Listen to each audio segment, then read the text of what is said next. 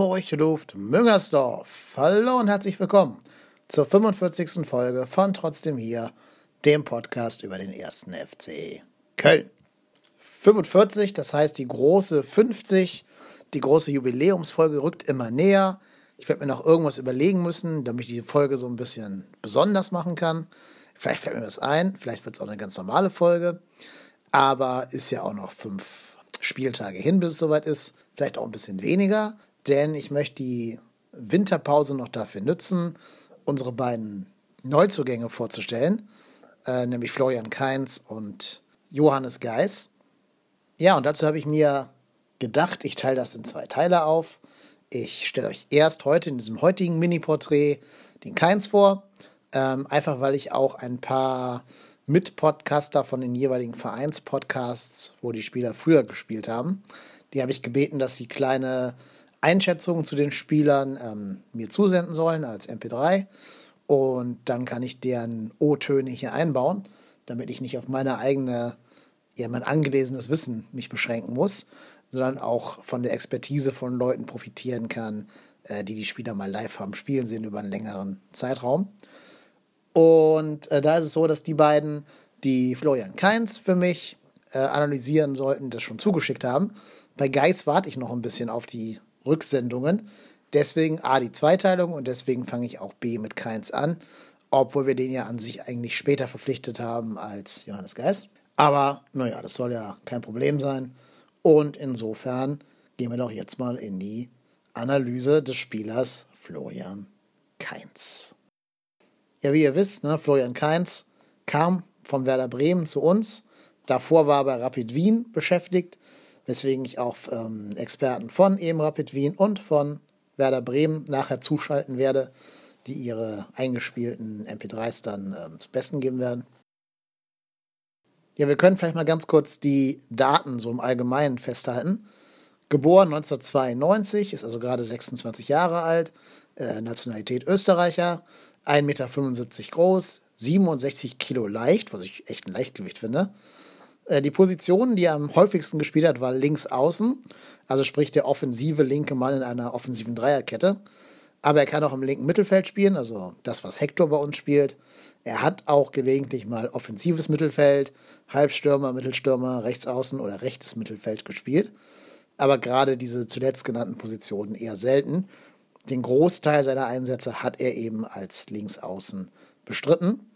Und da kann er mit seinen 26 Jahren durchaus auf ähm, einen großen Erfahrungsschatz zurückblicken. 163 Spiele in der österreichischen Bundesliga und dabei ziemlich gute 26 Tore und 40 Torvorlagen. Das finde ich schon wirklich beeindruckenden Wert.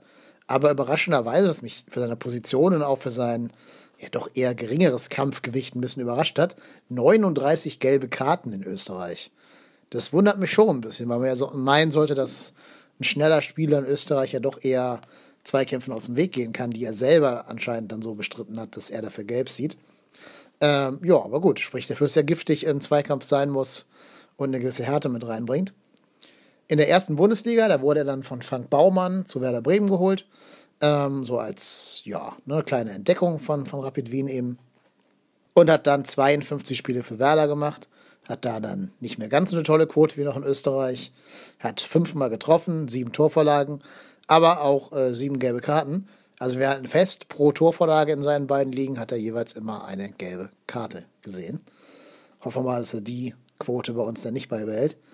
Aber daneben hat er auch noch viele Einsätze im ÖFB Cup, also im, im österreichischen Pokalwettbewerb gehabt, 20 Stück an der Zahl, hat 14 Mal Europa League gespielt, 7 Mal Champions League Qualifikation, ähm, dreimal, nee, siebenmal im DFB-Pokal und noch viermal in der Europa League Quali und hat sogar ein Tor in der Champions League Qualifikation geschossen. Also insofern kann er zumindest auf viel Erfahrung für seine doch noch jungen Lenze zurückblicken. Ja, und wenn er es wieder schaffen würde, an die österreichischen Zahlen anzuknüpfen, ähm, dann wäre das, glaube ich, eine absolute Verstärkung für uns. Äh, man kann ja vielleicht auch sagen, die zweite Bundesliga könnte vergleichbar sein mit der österreichischen ersten Liga. Ja, vielleicht auch einen Tacken besser, ich weiß es nicht genau. Ähm, aber wir hören einfach mal, was der liebe Kurt von Herzrasen, dem Rapid Wien-Blog, über den Spieler Florian Kainz sagt und dessen Zeit vor allen Dingen eben in Wien. Hallo, hier ist der Kurt aus Wien von Herzrasen Rapid, dem Fanblog des österreichischen Rekordmeisters. Anlass ist der Transfer von Florian Kainz zum ersten FC Köln. Also wieder ein ehemaliger Rapid Wien-Spieler, der nach Köln wechselt, nach dem Louis Schaub, der ja mittlerweile ganz gut angekommen ist in Köln, vermute ich mal. Äh, der Florian Kainz ist doch ein etwas anderer Typ, nicht nur weil er auf der anderen Seite spielt, weil er die linke Außenbahn bearbeitet. Er ist auch ein Spieler, der mehr Platz braucht, der mehr Raum braucht. Der braucht mehr Platz vor sich, um die linke Außenbahn zu bearbeiten. Er ist nicht so der Kreativwusler, wie es der Louis Schaub ist, der auch auf engstem Raum mit seiner Technik sich ganz gut durchsetzen kann.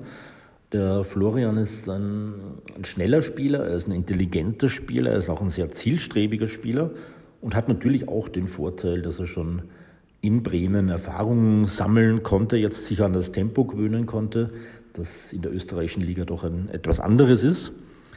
Also nach dem Louis Schaub kommt wieder ein guter, noch relativ junger Spieler nach Köln und ich glaube, er hat auf jeden Fall das Zeug, eine Verstärkung zu sein eine ganz starke Kaderergänzung zumindest.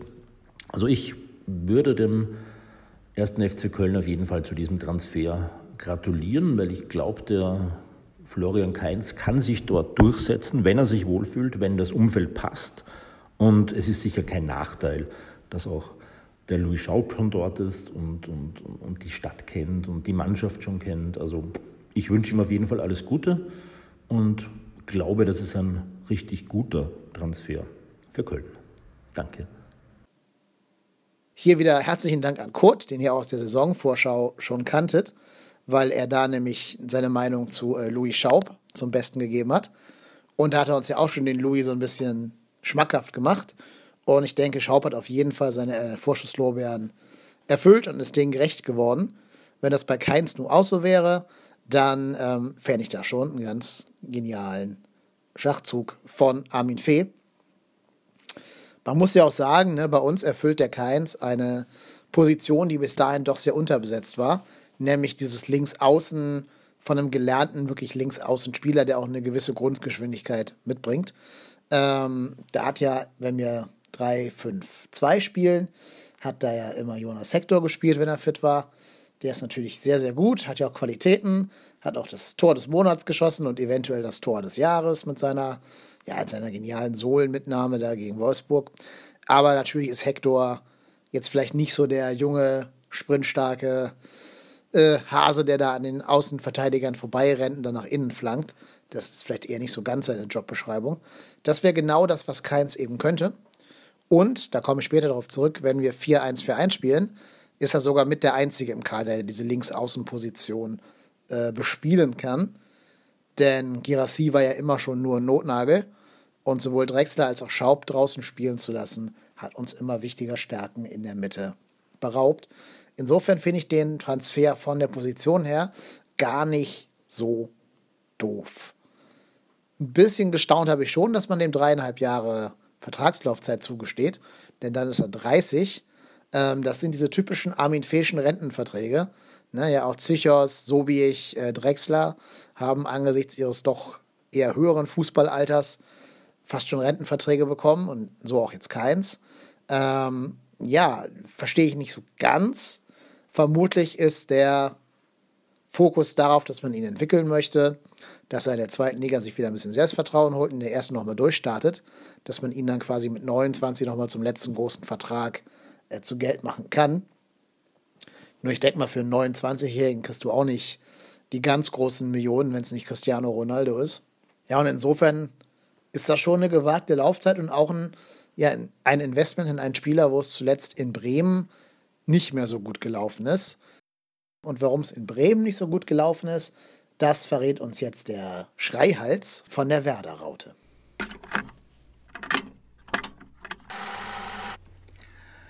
Die ist der Schreihals von der Werder-Raute.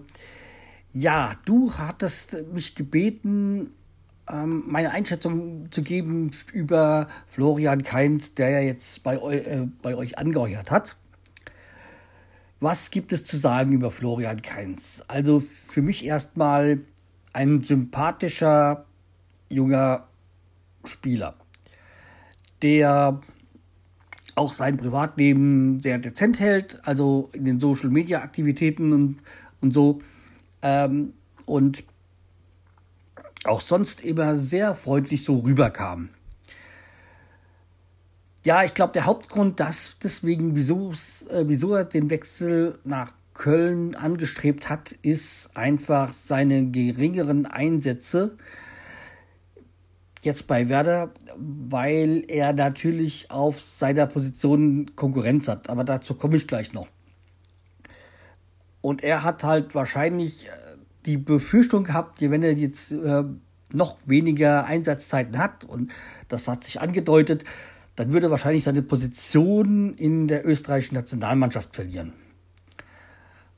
Ansonsten, wie gesagt, ist äh, 26 Jahre alt, äh, verheiratet und so eigentlich ein solider Spieler gewesen. Seine, glaube, sein Knackpunkt ist also erstmal vorweg seine starke Seite, äh, seine starke Position ist links außen, kann auch rechts außen spielen und in der Mitte als Achter, aber hauptsächlich ist links seine stärkere Seite. Knackpunkt halt bei ihm ist halt auch die Torschützenausbeute. Also da müsste, müsste da noch ein bisschen mehr kommen. Da hat es bei uns ein bisschen gehakt. Also es wurde besser. Er hat eigentlich einen guten Weg bei uns genommen. Also wenn man auch so guckt, so von Marktwert, er ist stetig hochgegangen, aber ja, also wie gesagt, die linke Seite ist seine starke Seite. Allerdings, da hat er bei uns mit ähm, Milot Rasicka noch einen jungen Kosovan, der mehr im Moment so die Nase vorne hat halt gehabt. Gehabt halt. ähm, und dann kommt auch noch Finn Bartels hoffentlich jetzt bald zurück, der jetzt auch, glaube ich, eineinhalb Jahre verletzt war und der eigentlich vor seiner Verletzung auf der Position gesetzt war. Aber trotzdem hat er eigentlich einen guten Werdegang bei uns genommen. Ist auch nach wie vor beliebt. Auch äh, Florian Kuhfeld, unser Trainer, hat ihn nur gehen lassen, weil es Florian Keins äh, Wunsch war, zu gehen. Nach wie vor hat er nur lobende Worte über ihn äh, gesagt. Aber wie gesagt, ich schätze ganz einfach, diese Konkurrenz war so ein bisschen der Knackpunkt für ihn. Zumal er ja auch deutlich gesagt bekommen hat, äh, auf dieser Position hast du Konkurrenz, wir können dir keine Einsatzzeiten garantieren. Dazu kommt halt auch noch jetzt mit Jojo Eckestein und Josh Sargent junge Spieler nach, die noch nicht so ganz auf seinem Niveau sind, aber natürlich ihm auch bisschen noch mehr Konkurrenz machen ja, das ist es eigentlich soweit aus der sportlichen äh, Geschichte, was ich zu ihm sagen kann. Nur, dass es halt, dass ich es halt schade finde, dass er äh, gegangen ist. Ja, aber ansonsten äh, toller Typ und äh, wünsche ihm nur das äh, Beste. Natürlich dann, wir gehen jetzt alle bei der Stark davon aus, dass Köln aufsteigt. Dann sehen wir ihn ja nächstes Jahr in der, im Weserstadion wieder beziehungsweise auch in der Bundesliga wieder und wünschen ihm auch das alles Beste, nur nicht gerade bei den Spielen gegen Bremen. Ja, ansonsten äh, wünsche ich euch nur das Beste mit Florian Kainz und hoffe, dass er halt noch einen nächsten Schritt macht. Macht's gut, tschüss. Ja, vielen Dank auch nochmal hier an die Jungs von der Werder Raute, dass sie sich sofort bereit erklärt haben, mir da was zu schicken und ihre Meinung über Kainz mit uns zu teilen. Ganz besonders an den Schreihals, der ähm, eben sich bereit erklärt hat, das einzusprechen für uns. Und ja, also vielen Dank dafür. Was ich aus dem Beitrag raushöre, ist natürlich, dass Keins in Bremen eine andere Situation vorgefunden hat, was die Konkurrenz angeht, als in Köln.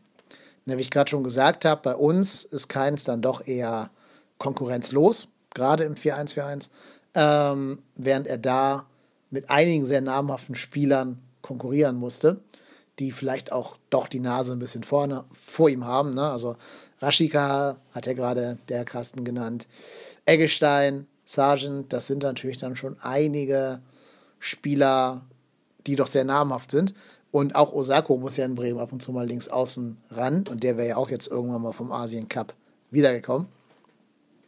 Insofern kann ich keins da schon verstehen, warum er die Luftveränderung angestrebt hat. Ähm, ja, vielleicht tut es ihm gut, jetzt mal so im neuen Umfeld plötzlich wichtig zu sein, plötzlich so der Alleinunterhalter da auf links außen sein zu müssen, gerade, ne, wie jetzt schon gesagt, im 4-1-4-1. Ähm, und dass er da nochmal mit ein bisschen mehr Selbstvertrauen an die Sache rangeht. Ja, und vielleicht auch wieder an die alte, äh, alte Form aus der österreichischen Liga anknüpfen kann. Ich habe noch ganz kurz ein Interview, eine Passage aus dem Interview von fc.com, hat Arne Steinberg geführt mit äh, Florian Reinecke, der eben großer Werder-Experte ist und deswegen einiges zu Keins sagen konnte. Äh, und er wurde gefragt, welche Stärken Keins denn so besonders mitbringt. Und da möchte ich ganz kurz den Auszug aus diesem Interview von fc.com, das ich euch auch nochmal in den Show Notes verlinken werde, vorlesen. Keins, also jetzt Zitat, nicht? Keins ist stark im 1 gegen 1, schlägt mit rechts und links überdurchschnittliche Flanken und ist außerdem ein guter Standardschütze. Sein Antritt ist stark, aber die absolute Rakete von der Endgeschwindigkeit her ist er nicht. Er hat gute Fernschüsse mit rechts, näher am Tor ist der Abschluss oftmals überhastet. Ansonsten scheint er ein bodenständiger Typ zu sein, Klammer auf, das hat ja gerade auch äh, der Schreiherz gesagt, Klammer zu, der auch nie wirklich Probleme gemacht hat, wenn er nicht gespielt hat. Für eine Mannschaft ja auch nicht so unwichtig. Und für einen Techniker ist er zudem durchaus giftig im Zweikampf. Zitat Ende. Das dürfte dann wohl auch die vielen gelben Karten erklären, die da bei ihm in der Bilanz stehen. Ähm, was mich so ein bisschen, ja, hm, die Euphorie so ein bisschen bremst über den Transfer, ist ein weiterer Satz aus diesem Interview, den ich auch noch kurz vorlesen lesen werde. Zitat. Seine Entscheidungsfindung lässt gerade bei Kontersituationen häufig zu wünschen über. Generell hält er den Ball manchmal etwas zu lang. Zitat Ende. Davon haben wir leider schon einige Spieler im Kader, deren Entscheidungsfindung und spielmachende ähm, ja, Positionsfindung, Ballabgabe, spielmachende Kompetenzen so ein bisschen äh, suboptimal sind. Und da scheint sich keins ja dann anscheinend doch einzureihen. Ja, und das muss man abwarten. Ich meine, das Gute ist, wir werden nicht so oft kontern müssen in der zweiten Liga. Wir sind ja doch eher auf Ballbesitz ausgerichtet dann für die zweite. Und ich glaube, dass Keins da auch eher seine Stärken finden wird. Und noch ein Zitat aus dem erwähnten Interview. Ähm, in Bremen fehlte Keins so häufig ein Zielspieler für seine Flanken. Wenn er sich mit Terodde versteht, könnte das richtig gut passen. Also insofern haben wir ja diesen idealen Zielspieler ne, mit Terodde. Und auch Cordoba kann ja mal eine Flanke verwerten. Girassi könnte das auch, wenn er spielen dürfte. Ja, und damit kommen vielleicht auch Keins Stärken dann noch ein bisschen besser zur Geltung. Was der Transfer für mich andeutet, genauso wie der Transfer von Johannes Geis, ist, dass wir zurückkehren werden zum 4-1-4-1. Da bin ich inzwischen überzeugt worden, nachdem ich die Vorbereitung verfolgt habe. Wir haben in den Testspielen meistens die A11 in 4-1-4-1 auflaufen lassen und dann, wenn es nicht mehr um ganz so viel ging, in der zweiten Halbzeit auf 3-5-2 umgestellt, aber auch nur mit der B11. Und ähm, generell wissen wir ja, dass Anfang doch eher ein Fan seines geliebten 4-1-4-1 ist. Dazu kommt nicht, keins ist geholt worden für ein 4-1-4-1, weil an Hector kommt er nicht vorbei, wenn wir 3-5-2 spielen. Wenn wir 3-5-2 spielen, gibt es eine Linksaußenposition, das ist Jonas Hector und da wird auch immer Jonas Hector spielen. Und da mag vielleicht sogar Janis Horn erster Stellvertreter sein. Dann bliebe es keins nur, sich auf die 8 versetzen zu lassen. Da hat er im Moment auch Chancen, weil ja jetzt anscheinend Louis Schaub verletzt ist. Wenn aber Schaub und Drexler beide fit sind und Risse auch noch, dann wird für ihn da in der Offensive kein Platz sein in dem 3-5-2. Ähm, seine Stunde schlägt dann erst im 4-1-4-1, weil da haben wir ja, ich habe es ja schon zweimal gesagt, ich sage es gerne noch ein drittes Mal, da haben wir keinen, der links außen spielen kann. Aber deswegen genau glaube ich, dass man ihn eben geholt hat. Auch weil Geist, da komme ich dann im zweiten Mini-Porträt drauf, Auch weil Geis ein Spieler ist, der im 4-1-4-1 aufblühen wird, während er, während er im 3-5-2 kein, keinen Stich sehen wird. Also kein Stich ist vielleicht ein bisschen übertrieben, aber zumindest nicht seine Kompetenzen, seine Kernkompetenzen einbringen kann. Geist ist ja ein Spieler, der sich immer gerne zwischen die beiden Innenverteidiger fallen lässt und von da aus dann mit so langen Laserpässen oder so Quarterback-Pässen das Spiel aufzieht. Ähm, das impliziert ja schon, dass hinter ihm eine Viererkette spielen muss. Und wenn er sich zwischen die beiden Innenverteidiger fallen lassen will, müssen da halt zwei Innenverteidiger stehen. Und nicht wie in der Dreierkette ein zentraler Mann, also Mireille, dem er dann auf die Füße, auf den Füßen stehen würde. Oder du musst irgendwie so einen ganz komischen Zweimann-Aufbau versuchen zu implementieren. Aber für mich deuten beide Transfers dann doch auf The Return of 4-1-4-1 hin. Ja, ich bin gespannt. Ich lasse mir meinen Worten dann gerne messen. Wenn die Rückrunde endlich, endlich beginnt, dann am, ich glaube, 30. Januar gegen Union Berlin, dann werden wir vermutlich keins auch in der Startelf sehen, weil, nämlich, weil nämlich Louis Schaub verletzt fehlt. Weil ja auch Jonas Hector nicht spielen kann, da er gelb gesperrt ist, wenn er auf links außen spielen sollte. Und deswegen glaube ich, dass da schon irgendwo ein, ähm, ja, ein Kaderplatz oder ein Startelfplatz sogar für Keins geschaffen werden wird. Alles weitere zu Johannes Geistern in der nächsten Folge. Ich hoffe, die erscheint noch vor Beginn der Rückrunde. Also, ich meine natürlich vor dem ersten Spiel. Jetzt im neuen Jahr. Die Rückrunde hat ja offiziell schon begonnen für uns. Danke, DFL. Ähm, aber insofern, ich hoffe, dass es vorher noch erscheinen kann. Hängt ein bisschen von meinen Kollaborateuren ab, aber die will ich ja auch nicht stressen. Die machen es ja auch alle freiwillig und äh, ja, natürlich auch unentgeltlich. Nochmal vielen Dank an meine beiden Kontributoren, an den Kurt von Herzrasen und den Schreihals von der Werder-Raute. Und insofern bleibt mir nur zu sagen, ich bin Kai Lennep und ich bin trotzdem